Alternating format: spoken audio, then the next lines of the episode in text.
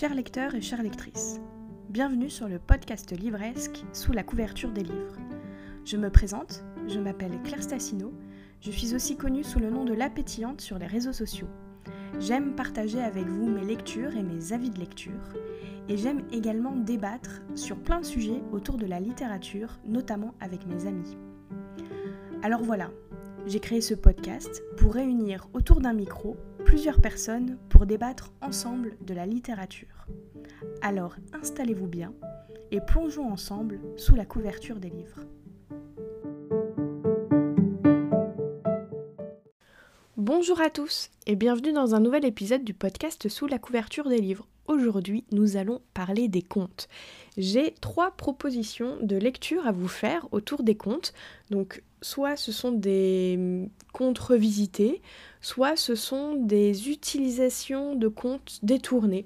Je pense qu'on peut un peu présenter ça. Et il y en a pour trois âges différents. J'ai d'abord L'apprenti conteur de Gaël Aymon aux éditions L'école des loisirs, collection 9, donc pour les enfants à partir de 9 ans. Ensuite, j'ai D'or et d'oreiller de Flore Vesco, toujours à l'école des loisirs, mais cette fois dans la collection Medium Plus. Donc là, on est plutôt sur du roman à partir de 12 ans. Et enfin, je vous parlerai d'une duologie pour les adultes de fantasy euh, qui s'appelle Gilded de Marissa Meyer. Et oui, la queen Marissa Meyer qui réécrit des contes à la perfection chez De Saxus. Donc là, on est vraiment sur du roman euh, adulte. Alors avant de vous parler de ces romans et de faire un peu comme d'habitude quand je vous présente euh, trois livres sur un même thème je vous fais un petit résumé avec euh, un peu mon avis global et ensuite je vous lis les premières pages pour vous mettre un peu l'eau à la bouche.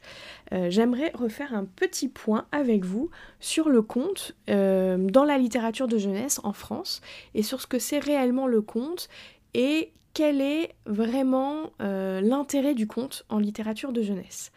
Alors déjà, le conte, si pour vous c'est Perrault, Disney, ben vous n'avez pas la totalité de ce que c'est réellement les contes, puisque euh, les contes sont issus à l'origine plutôt d'une oralité, donc c'est des histoires qui se sont passées euh, de génération en génération par l'oralité, avec des conteurs qui euh, allaient dans les villages pour raconter des histoires. Et on peut remonter très certainement les contes à la préhistoire en fait, enfin les premières histoires en fait qui étaient plus ou moins des contes déjà à cette époque, dès la préhistoire.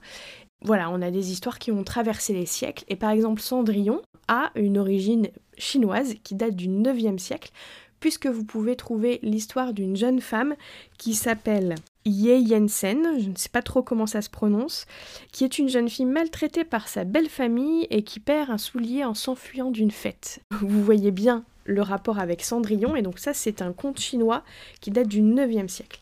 Donc les contes ont traversé les siècles, ils ont été euh, racontés, transformés, adaptés en fonction de leur époque, en fonction également euh, du pays et de la culture euh, dans lequel euh, ont été racontées ces histoires. Elles sont très diverses, il y a certaines histoires qui ont été un peu oubliées, qu'on redécouvre plus ou moins aujourd'hui puisqu'elles sont aussi rééditées. Et effectivement, Perrault, Grimm et les frères Grimm sont évidemment des personnages très importants dans l'histoire des contes, puisque ce sont eux qui ont écrit les contes pour la première fois et qui donc on fait passer les contes d'une simple euh, tradition orale à une tradition écrite. Et donc, comme c'est ça qu'on a marqué, ben c'est ça qu'on a retenu des contes. Mais évidemment que les contes, ce n'est pas juste Perrault, Grimm.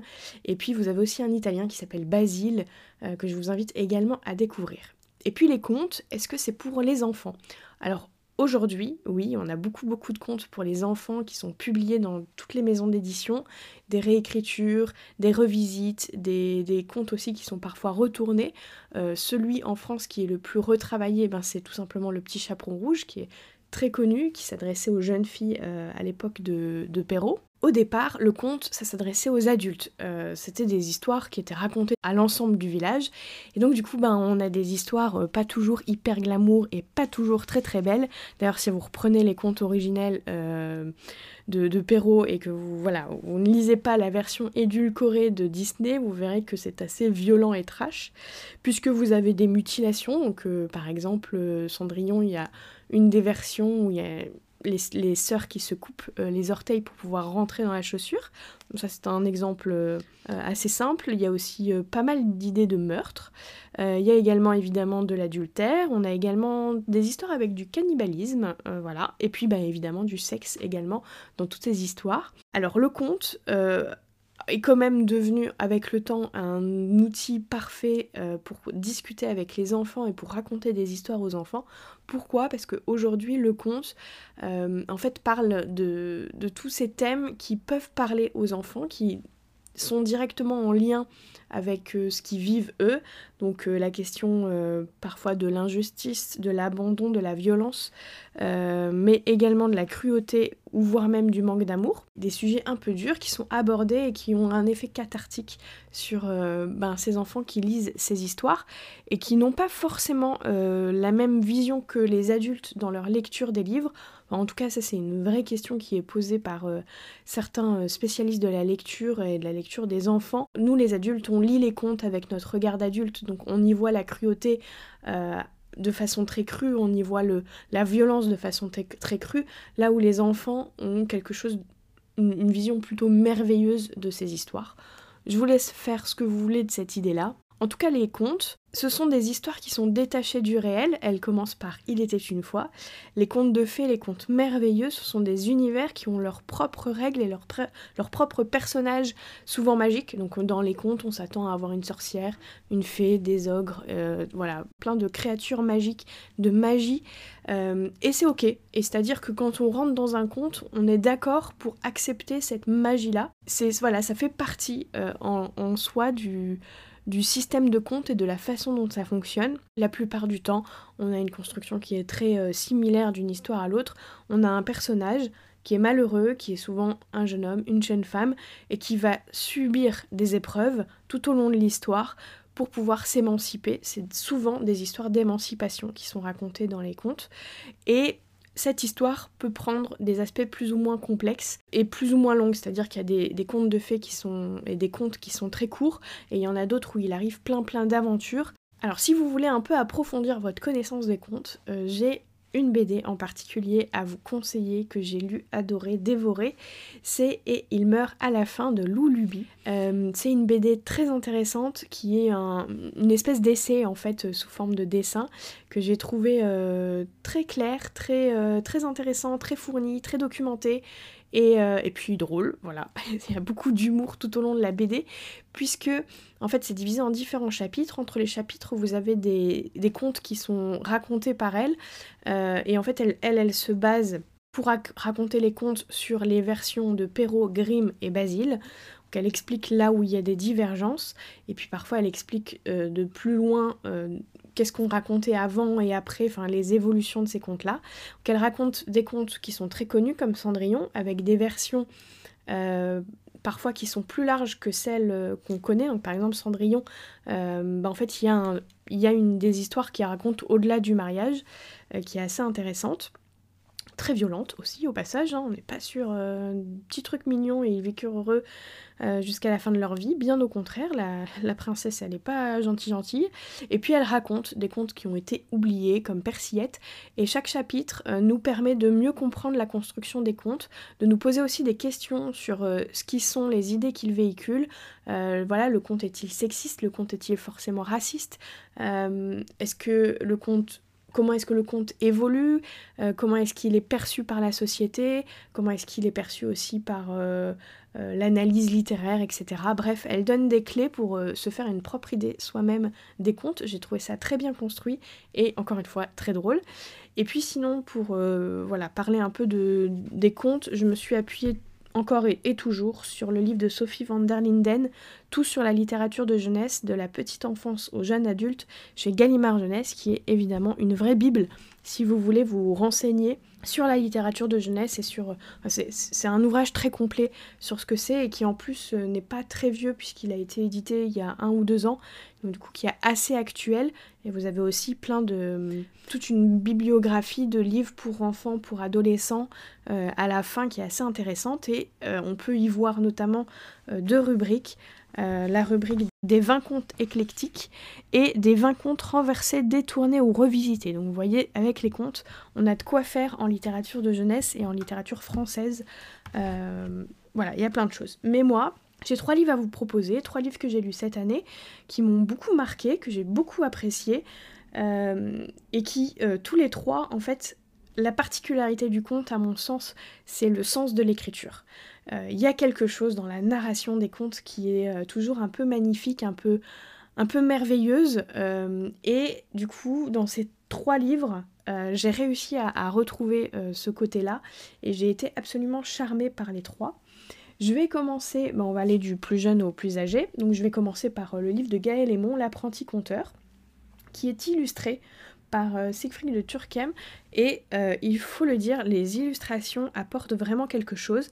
Alors, dans ce livre, on suit, alors c'est très intéressant, on suit en fait euh, un, jeune garçon qui s'appelle Pierre d'Armancourt, qui est euh, le fils de Perrault. Et ce livre se base sur le principe que ce ne, ça ne serait pas euh, Charles Perrault qui aurait écrit les contes, mais ça serait son fils. Voilà. Et donc du coup, ce fils est envoyé le temps d'un d'un été. Je, ne sais plus si ça se passe en été. J'avais l'impression que ça se passait en été. Euh, Pierre est envoyé à la campagne et on lui demande d'écrire euh, un recueil de poèmes pour la cour de Versailles. Et euh, en fait, il va lui arriver des, des, aventures un peu merveilleuses au cours de la nuit. Et il va se retrouver à suivre une petite fille, il va rencontrer un loup, il va rencontrer un ogre, il va rencontrer plein de personnages un peu étranges.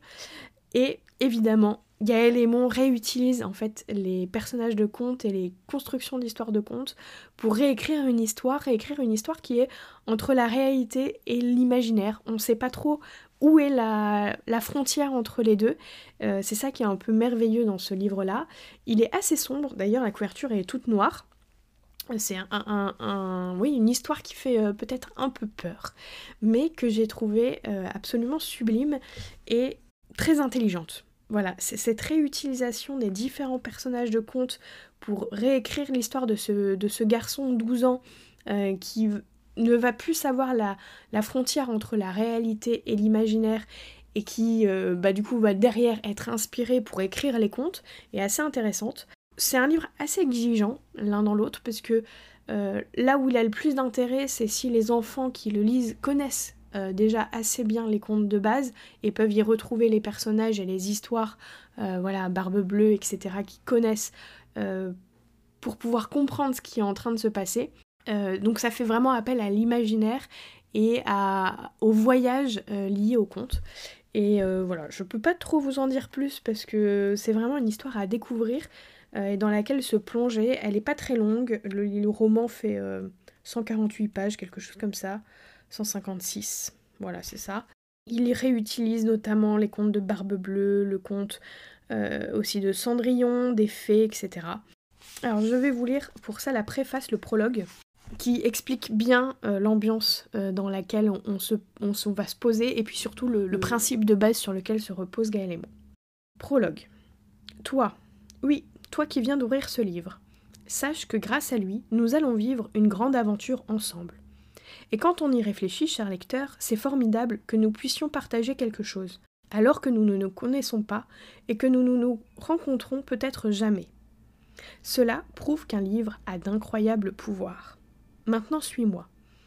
Nous partons à la fin du XVIIe siècle, il y a plus de 350 ans. Je vais te faire découvrir l'histoire secrète des contes de Perrault, l'une des œuvres les plus connues au monde, car tu ignores sûrement qu'en vérité, Charles Perrault n'est pas le véritable auteur de ces contes. C'est son plus jeune fils, Pierre, qui les a écrits en premier. Mais on l'a oublié. Tu ne me crois pas? Pourtant, tout ce qui est raconté dans ce livre est vrai, enfin presque. Je vais m'amuser à mélanger tant de mensonges à la réalité qu'il te sera difficile de les démêler. C'est ainsi qu'on fabrique les histoires. Mais assez bavardé, il est temps de partir. Prends ton souffle et garde une lumière allumée car les contes ressemblent souvent aux cauchemars les plus sombres. Et bien sûr, il faut que cette histoire commence par Il était une fois. Je pense que je n'en dis pas beaucoup plus. Chaque chapitre commence par un petit extrait euh, des contes euh, de Pierre d'Armancourt, du coup, et non de Charles Perrault. Euh, il donne un peu le ton des personnages qu'on va rencontrer dans chaque chapitre. Voilà, donc ça se passe la nuit, c'est assez sombre, on est entre le cauchemar et le rêve, entre la réalité et la fiction. Un vrai bijou. Ensuite, euh, un vrai coup de cœur, d'ailleurs, c'est un livre que j'avais emprunté à la bibliothèque, euh, et donc c'est aussi un coup de cœur des bibliothécaires. Euh, c'est le prix sorcière de 2022 d'or et d'oreiller de Flore Vesco. donc là, on est plutôt pour les adolescents. Et cette fois, nous avons une réécriture d'un conte, et c'est la réécriture de La princesse au petit pois. Vous savez, cette histoire avec la princesse qui dort sur des dizaines de matelas, mais qui sent quand même le petit pois euh, qui est caché en dessous de ces matelas. Voilà, donc ça parle de préciosité, de choses comme ça. Et là, euh, écoutez, on a une histoire bien différente, euh, bien bien différente d'ailleurs, mais qui est absolument délicieuse. Et j'ai découvert avec ce livre la plume de Flore Vesco, qui est très belle, voilà, comme celle de Gaël Aymon.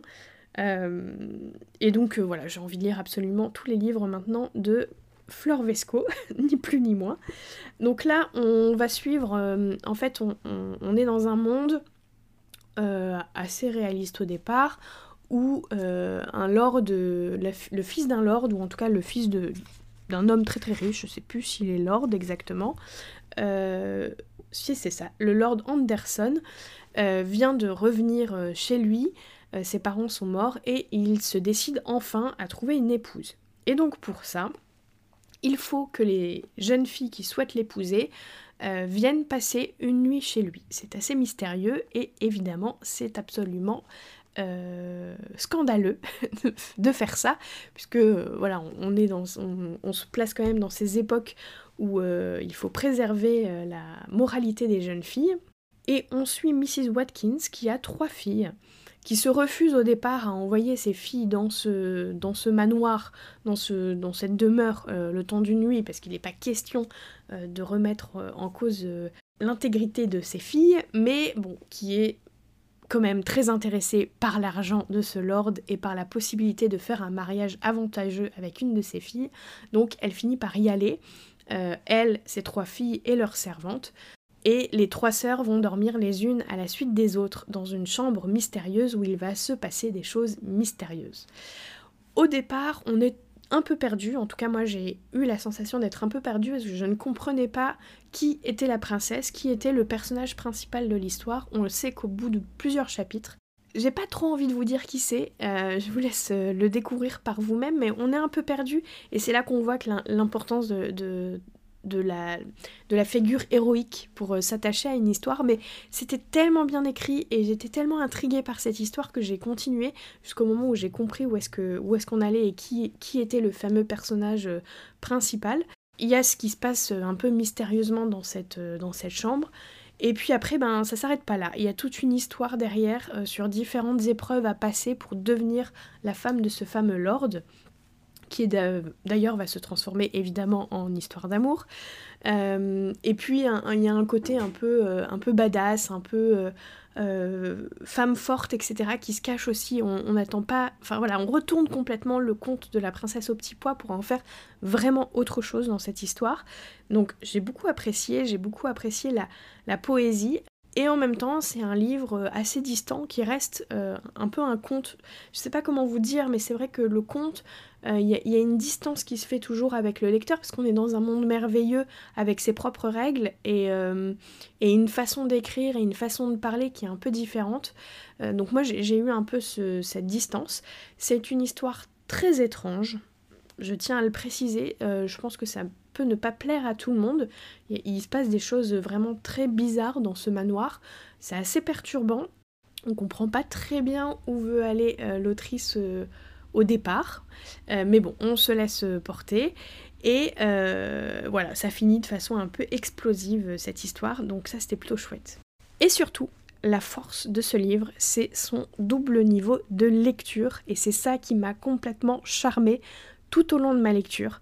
Puisqu'en fait, il est question euh, d'amour, de sorcellerie, mais aussi d'un secret. Et ce secret, c'est que font les jeunes filles quand elles sont seules dans leur lit la nuit. Je pense que vous voyez où ça veut en venir. Ça parle euh, de façon très poétique et très douce de plaisir féminin, mais c'est absolument pas abordé de façon frontale, c'est abordé de façon euh, très douce, très... je sais pas comment dire, mais oui, c'est vraiment un un deuxième niveau de lecture. C'est-à-dire que un, enfant, une adolescent euh, qui ne serait pas encore prêt à, lire ce genre de choses ne comprendrait pas du tout ce niveau-là. Et quelqu'un qui serait prêt à le lire euh, le verrait très clairement. J'ai trouvé ça très subtil, très bien fait. Et notamment, il y a une page que j'ai trouvée absolument merveilleuse, très belle, euh, très, très bien construite avec ce, double niveau-là. j'ai trouvé ça assez incroyable. Et j'ai été très charmée puisque euh, la sexualité, bien sûr, est extrêmement tabou euh, dans la littérature, même si ça a tendance un petit peu à se libérer ces dernières années euh, avec des, différentes collections et différents livres qui sont sortis chez différents éditeurs qui parlent de, sexualité de façon intelligente, profonde. Et là, voilà, on s'adresse à un public un tout petit peu plus jeune que ce que je connais moi en littérature adolescent. Et donc du coup, on laisse une place aussi à, la compréhension et à l'acceptation de l'enfant euh, dans sa lecture. Enfin bref, j'ai trouvé ça absolument euh, très bien fait. Alors évidemment, c'est un conte, donc ça commence aussi avec un prologue. Ma fille, fermez donc la porte et venez près de moi. Voilà, ici. Je voudrais vous conter une histoire. Vous êtes en âge maintenant de l'entendre, voyons. Par où commencer? Oui, bien sûr, par un beau jeune homme. Il était riche, noble, valeureux, grand évidemment. Pour le reste, figurez-vous, un visage et un corps selon vos goûts. Vous avez bien vos petites préférences, n'est-ce pas? Ne rougissez pas, mon poussin. Une mère devine ces choses-là. Notre héros, donc, voulait prendre femme, et pour choisir son épouse, il avait imaginé une étonnante épreuve. Les prétendantes devaient passer une nuit dans un lit fort haut, fait d'un empilement de dix matelas. Maman, je connais ce conte, le prince avait caché un petit poids entre le sommier et le premier matelas. La jeune fille était d'une délicatesse qu'elle en fut gênée toute la nuit. Petite sotte, vous ne connaissez rien encore. Ne vous semble-t-il pas que cette histoire de poids est absurde, au possible, que la morale en est on ne peut plus bête? Sentir un petit poids à travers dix matelas Comme si une bonne épouse devait être à ce point fragile et se pâmer au moindre inconfort? Mon cœur, écoutez-moi bien. Les contes cachent une once de vérité sous mille fadaises. Voici le vrai de l'affaire. Celle-ci m'a été racontée par ma mère. Pour commencer, il n'était pas prince, mais un lord héréditaire, près de Greenhead, à une cinquantaine de lieues d'ici. Et le petit pois? Le petit pois, voyons, vous pensez bien qu'il n'y en avait pas plus que de citrouilles ou de haricots magiques, ou de bébés qui germent dans les roses et dans les choux. Cette manie de masquer la réalité derrière des légumes, ma douce, le conte du petit pois sous le matelas, c'est une soupe qu'on fait avaler aux fillettes innocentes. L'histoire réelle, celle de ce lord et des prétendantes qui couchaient chez lui, elle n'était pas pour les enfants. Ils étaient des vérités sur l'amour, sur les nuits des jeunes filles, et ce qu'elles font en leur lit, qu'on apprend en grandissant. Ce sont ces secrets que je m'en vais vous conter. Aussi, tendez une oreille attentive et ne m'interrompez plus. Voilà, c'est l'essence même du livre. Euh, et vous y voyez euh, la jolie plume qui se profile. Et nous finissons cet épisode avec une duologie, donc une saga en deux livres, euh, de Marissa Meyer pour les adultes cette fois, Gilded et le tome 2 Cursed aux éditions de Saxus, que j'ai lu là très récemment, qui est une histoire qui m'a beaucoup charmée. donc là, pour vous faire un résumé, alors pareil, ça va être assez comment dire, assez général, parce que je peux pas trop en dire pour que vous compreniez. Donc là, on est sur une réécriture de conte, euh, encore une fois. Le conte de Rumpelstiltskin. Je ne sais pas si vous connaissez ce conte, mais où c'est euh, une jeune fille qui est enfermée. Rumpelstiltskin lui propose de réaliser ses vœux, mais en échange, elle doit lui donner quelque chose et elle lui promet notamment son premier-né. En gros, c'est un méchant, Rumpelstiltskin, et ici, on part du principe que ce ne serait pas forcément le méchant de l'histoire. Donc c'est une réécriture de contes, ça réutilise aussi euh, des contes et des mythes euh, germaniques, et notamment euh, la chasse sauvage, je ne sais pas si vous connaissez. alors la chasse sauvage, on la retrouve dans, plein, plein d'histoires, hein, de façon très différente. Alors ici, ce qui se passe, c'est qu'on est dans un monde, un monde un peu médiéval, j'ai envie de dire, où toutes les pleines lunes, donc une fois par mois, le voile tombe et permet à la chasse sauvage de s'élancer à travers le monde et est visible des mortels et peut agir sur les mortels. Et dès que le soleil se lève, euh, le voile remonte, euh, les, euh, les, fantômes de la chasse sauvage continuent d'exister mais n'ont plus d'impact sur la réalité. Et donc on est dans un univers où les nuits de pleine lune, on s'enferme chez soi, on se protège, mais parfois on est quand même attiré par la chasse sauvage et emporté par elle. Donc soit on meurt, soit on devient un fantôme à son tour, ou alors une créature magique malfaisante. Enfin voilà, il y a plein, plein, plein de créatures magiques dans ce, aussi dans ce, livre. Et on suit en particulier Cerilda, qui est une jeune fille qui est maudite, puisque son père, avant sa naissance, euh, lors d'une pleine lune, a sauvé la vie à un dieu, à un ancien dieu qui avait été chassé par la chasse sauvage. Euh, donc il lui a sauvé la vie. Ce dieu, qui était le dieu des histoires et de la fortune, lui a proposé de réaliser du coup un vœu et il a demandé à pouvoir se marier avec la femme dont il était tombé amoureux et de euh, d'avoir un, enfant en pleine santé. Et cet enfant, c'est Cerilda, qui va naître avec la roue de la fortune en or dans l'iris de ses yeux, et qui d'une certaine façon du coup est considérée comme maudite. Et euh, ben comme de par hasard, à chaque fois qu'il arrive quelque chose de malheureux dans le village, et ben c'est elle qu'on accuse de tous les maux puisqu'elle a cette roue de la fortune dans les yeux. Et puis elle a une deuxième caractéristique qui est celle d'être une très bonne conteuse. Elle raconte des histoires, notamment autour de la chasse sauvage, mais pas que.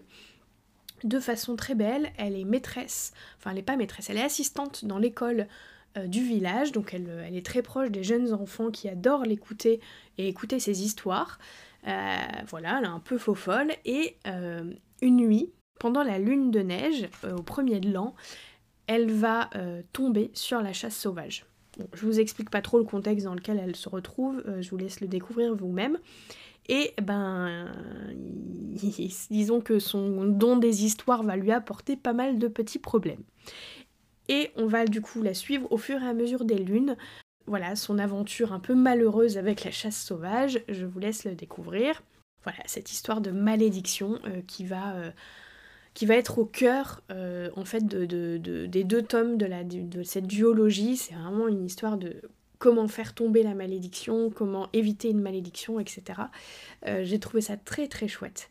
Euh, c'est un rythme assez lent puisque on, voilà, on suit les lunes. Euh, on voit d'ailleurs les pages sont grises, donc du coup elles apparaissent sur la, sur la tranche. On voit assez bien un peu combien de lunes on va avoir par tome.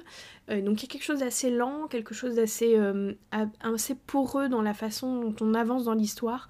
Je sais que le livre n'a pas forcément beaucoup plu à cause de ça, mais la fin euh, du tome 1 est assez explosive et il se passe des choses où on se dit Ah, voilà, il s'est passé quelque chose d'intéressant et on a envie de savoir la suite, ce qui fait que j'ai lu assez rapidement le tome 2 derrière, qui est de nouveau assez lent. Euh, je reprocherai quand même son premier tiers à ce deuxième tome qui manquait un peu de clarté. On... Je voyais pas trop où est-ce que voulait aller Marissa Meyer, c'était un peu dommage. Et puis d'un coup il se passe quelque chose et on se dit mais ça peut pas être plus euh, l'horreur et la galère que ça. Et en fait si, euh, à chaque page il se passe des trucs encore plus horribles et on se dit mais mince, où est-ce qu'on va? Euh, c'est un, c'est une saga assez sombre, mais absolument pas glauque. Enfin, en tout cas, moi, je l'ai pas trouvé glauque. Ça m'a pas du tout mis mal à l'aise. Au contraire, j'ai trouvé l'ambiance très, très intéressante. Euh, Marissa Meyer, c'est une conteuse. Elle sait raconter des histoires et elle sait raconter des contes, euh, puisque vous connaissez peut-être sa, saga la plus connue, qui, sont les Chroniques lunaires, qui sont eux-mêmes des réécritures de contes. Donc là, c'est plusieurs contes qu'elle a réécrits. Donc elle commence avec le conte de Centrillon, ensuite il y a le conte du petit chaperon rouge et aussi celui de Réponse. Euh, il y en a plusieurs qui sont remaniés et dont elle fait une seule histoire qui est euh, pas du tout, du tout, euh, on est plutôt dans de la science-fiction, donc euh, complètement autre chose, et qui en plus était du young adulte. Elle, sait réécrire les contes, et là je trouve qu'elle est sur un niveau vraiment supérieur en termes d'écriture. J'ai complètement été happée par son histoire, et le récit est régulièrement ponctué, il y en a presque trop peu, de passages en italique qui sont en fait les passages où Cérilda raconte des contes. Donc qui sont des passages vraiment d'histoire de, dans l'histoire et qui sont absolument fascinants, qui vous attrapent. Et d'ailleurs, on commence le tome 1 avec un de ces passages-là. Et moi, très clairement, c'est ça qui m'a convaincu de continuer ma lecture. C'est ce passage-là que j'ai trouvé absolument merveilleux et qui m'a mis tout de suite dans une ambiance très particulière et que j'ai beaucoup appréciée. Je ne sais pas trop quoi vous dire de plus, si ce n'est que voilà, j'entends peut-être le fait que ça ne plaise pas à tout le monde et que ce soit trop lent pour beaucoup de personnes. Et euh, globalement, sur le tome 2, je sais pas trop quoi en penser. Parce qu'en fait, j'ai pas du tout compris où est-ce qu'on allait. Euh, mais j'ai complètement été embarquée et j'avoue que quand j'ai... En fait j'étais à la moitié du livre et le matin et le soir, en fait j'ai terminé le, livre en une journée parce que j'avais besoin de savoir la suite et j'étais très curieuse et il y avait une petite, petite chose que j'avais devinée en lien avec la malédiction et je me demandais si j'avais raison, et donc du coup j'avais envie de savoir. C'était évidemment à la toute fin du livre, et euh, bah, j'avais deviné. Donc ça j'étais plutôt contente. Euh, j'étais pas du tout frustrée d'avoir deviné ça, au contraire. Euh, je trouvais que ça, ça, ça... Enfin, je veux dire, toutes les autres révélations qu'il y avait eu avant, je les avais pas du tout venues, venues venir, alors qu'en fait, elles sont mais complètement évidentes. je ne sais pas s'il y a des gens qui ont lu la saga et qui avaient deviné tout ça. Moi, je n'ai pas du tout vu ça comme ça. Enfin, en tout cas, je n'avais pas osé imaginer ça. Euh, voilà, donc j'ai beaucoup aimé. Puis il y a des beaux passages aussi sur, euh, notamment sur le tome 2, sur ce que sont les contes, sur ce que c'est l'amour, etc. Parce que l'amour est quand même régulièrement au centre, euh, si ce n'est pas toujours des contes. bref, que j'ai beaucoup beaucoup aimé. Et puis les personnages sont attachants, même si, et là pareil, c'est une vraie question que je me pose par rapport à plutôt la traduction cette fois-ci. Je pense que le personnage, le protagoniste masculin, je pense qu'il y a une, erreur de traduction, enfin en tout cas quelque chose qui n'a pas été traduit avec suffisamment de subtilité. Euh, il y a un mot qui est utilisé qui est celui d'adolescent, et je pense que si ça avait plutôt été traduit par jeune homme, euh, voilà, j'aurais été euh, beaucoup plus, comment dire, attachée à ce personnage-là, et beaucoup plus attachée également à la romance, puisque j'ai eu un certain détachement avec la romance qui pourtant est un amour interdit, enfin quelque chose qui un amour interdit, un amour impossible plutôt, qui, est, qui a un trope que j'aime particulièrement euh, en littérature, euh, enfin en romance. Et là, euh, j'ai pas complètement à adhérer, et je pense que c'est lié à ce mot-là. Alors je sais pas du tout quel mot utilise Marissa Meyer en anglais, puisque c'est une traduction. donc en VO, je sais pas quel mot elle utilise. En tout cas en français, voilà, il y a ce mot adolescent qui m'a un peu perturbée qui m'a empêché de rentrer dans la romance et qui revient à plusieurs euh, moments. Donc euh, c'est une vraie question que je me pose. Il faudra que je vérifie comment c'était euh, écrit initialement. C'est la première fois, je dois avouer, que sur une traduction, je me pose des questions comme ça. puisque ça m'a vraiment perturbée pendant toute la lecture. Mais Cyrilda est une jeune fille conçue avec beaucoup de plaisir. Au début, on a un peu du mal à accrocher avec elle. Et puis en fait, ses histoires, euh, sa profondeur, il y, a quelque chose de plus qui est assez intéressant chez elle. Euh, et puis on a envie de savoir comment elle va s'en sortir dans cette malédiction. Je pense que le mieux, ben, c'est que je vous lise ce fameux premier chapitre, euh, ben, qui est également une espèce de prologue, qui est du coup un passage en italique, donc c'est-à-dire un conte. C'est un peu plus long que les deux autres, mais je vous la lis quand même en entier. Alors c'est très drôle puisque vous remarquerez une constante sur les trois premiers, euh, enfin sur ces trois histoires. Euh, on en reparle après. D'accord, je vais te raconter l'histoire telle qu'elle s'est vraiment déroulée. D'abord, il faut que tu saches que mon père n'a été responsable ni de la malchance, ni des mensonges, ni surtout de la malédiction. Certains essaieront de lui faire porter le chapeau, je le sais, mais il n'y a pas été pour grand-chose en réalité. Et je veux aussi qu'il soit bien clair que je ne porte pas la totale responsabilité de la malchance, des mensonges, ni surtout de la malédiction. Enfin, de certains mensonges, si peut-être. Mais commençons par le commencement, le vrai commencement. Notre histoire a débuté il y a 19 ans, au solstice d'hiver, pendant une rare lune éternelle. Ou plutôt devrais-je dire, le vrai commencement a eu lieu autant d'autres fois, à l'époque où des monstres erraient en liberté, en dehors du voile qui les sépare désormais des mortels et où les démons tombaient parfois amoureux. Mais pour les besoins de notre récit, Disons que tout a commencé pendant cette lune éternelle. Le ciel était couleur de l'ardoise, et les hurlements glaçants des matins et le tonnerre des sabots annonçaient une tempête de neige sur toute la terre. La chasse sauvage était partie, mais cette année-là, elle n'était pas seulement en quête d'âmes perdues, de vagabonds ivrognes, ou de garnements qui se risquaient à faire les, quatre, les 400 coups au moment le plus inopportun possible. Cette année-là, ce n'était pas comme les autres, car une lune éternelle est un événement qui se produit uniquement lorsque le, solstice d'hiver coïncide avec une lune brillante dans toute sa plénitude. C'est la seule nuit où les grands dieux sont obligés d'endosser leur forme bestiale, énorme, puissant et presque impossible à capturer. Mais si on a de la chance ou l'habilité nécessaire pour attraper une proie d'une telle valeur, le dieu ainsi ferré est contraint d'exaucer un souhait. C'est ce souhait que le roi des aulnes cherchait en cette nuit fatidique. Ses chiens ardents pourchassaient une des, une des monstrueuses créatures en aboyant méchamment. C'est le roi des aulnes lui-même qui a décroché la flèche qui a percé la gigantesque aile d'or de la bête. Il a cru alors que le souhait ne lui échapperait pas. Mais avec une force et une grâce remarquables, la bête a réussi, malgré sa blessure, à rompre le cercle des chiens qui l'entouraient et à s'enfuir dans les tréfonds du bois d'Achène.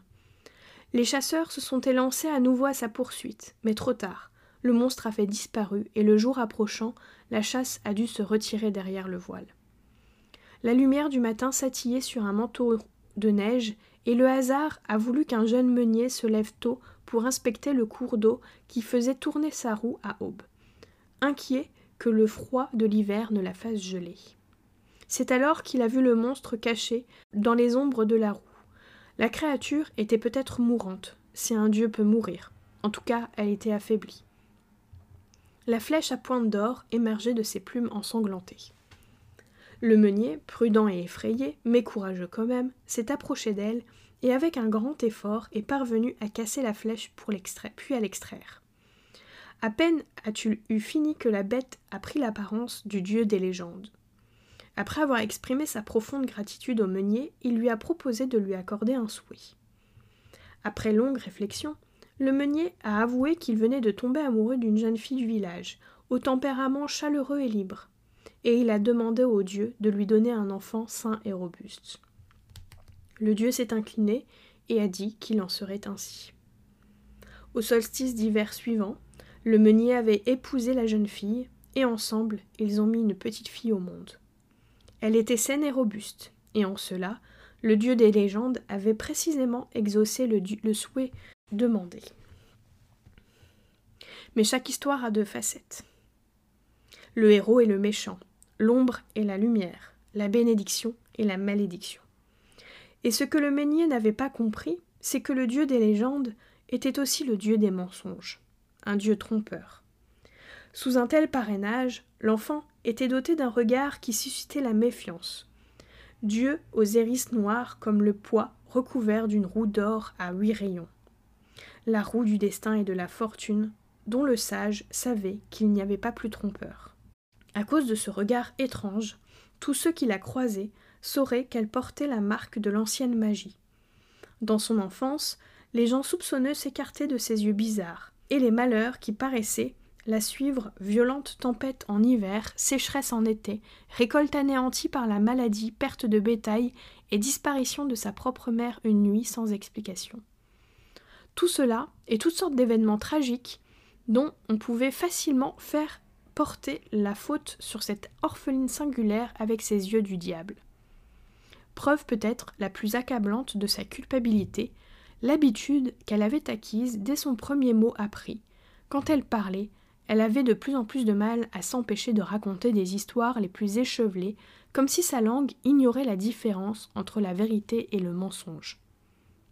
Elle s'est mise à raconter des histoires et des inventions, et si les autres enfants se délectaient de, leur fantaisie et de leur enchantement, les adultes savaient à quoi s'en tenir. Ils disaient que c'était une créature impie, une menteuse de la pire espèce, accusation presque aussi grave que celle d'assassin ou de picassiette qui s'invite sans cesse chez les autres pour boire une pinte de pierre, mais ne retourne jamais la faveur. En un mot, comme en sang, l'enfant était maudite. Et tout le monde le savait. Et maintenant que je vous ai raconté cette histoire, je me demande si je ne vous aurais pas induit en erreur. Rétrospectivement, c'était peut-être un peu la faute de mon père. Il aurait peut-être dû se méfier avant d'accepter un souhait d'un dieu. Parce que, après tout, vous ne vous méfieriez-vous pas, vous? Voilà, j'espère que j'ai attissé votre euh, curiosité avec euh, ce petit euh, prologue conte. Et comme vous pouvez le constater dans ces trois histoires, le narrateur s'adresse directement au lecteur et il le fait uniquement dans le prologue. C'est pas le cas dans le reste de l'histoire. Ça, c'est quelque chose qui est très propre au conte, qui s'adresse directement à son lecteur. Et c'est, je trouve, absolument captivant pour commencer une histoire, puisque en fait, ça permet au lecteur de, en tout cas, là c'était très fort, de, s'inclure directement dans l'histoire et d'être suffisamment intrigué par le, par le narrateur qui n'est rien d'autre que euh, soit l'auteur, soit ici, euh, c'est plutôt du coup la narratrice, en tout cas le personnage principal qu'on va suivre au cours de l'histoire. Et eh bien voilà, j'ai fait un peu le tour euh, des trois propositions de réécriture de contes ou de contre-visité ou de retournement d'histoire de contes que je pouvais vous proposer. Il en existe évidemment des centaines. N'hésitez pas si vous avez des livres à me conseiller qui sont un peu dans cette idée-là. Voilà, le conte c'est quelque chose de merveilleux, quelque chose qui fait appel à notre imagination et aussi à notre culture littéraire. Euh, là, ce qui m'a plu chez Marissa Meyer, par exemple, euh, c'était de connaître tout simplement euh, suffisamment les contes pour deviner la petite chose que j'avais devinée à la fin du livre. C'est parce que voilà, ça fait partie aussi de, d'une continuité euh, dans les histoires et les contes ne cessent d'être réécrits, d'être réinventés et de s'ajuster à leur époque.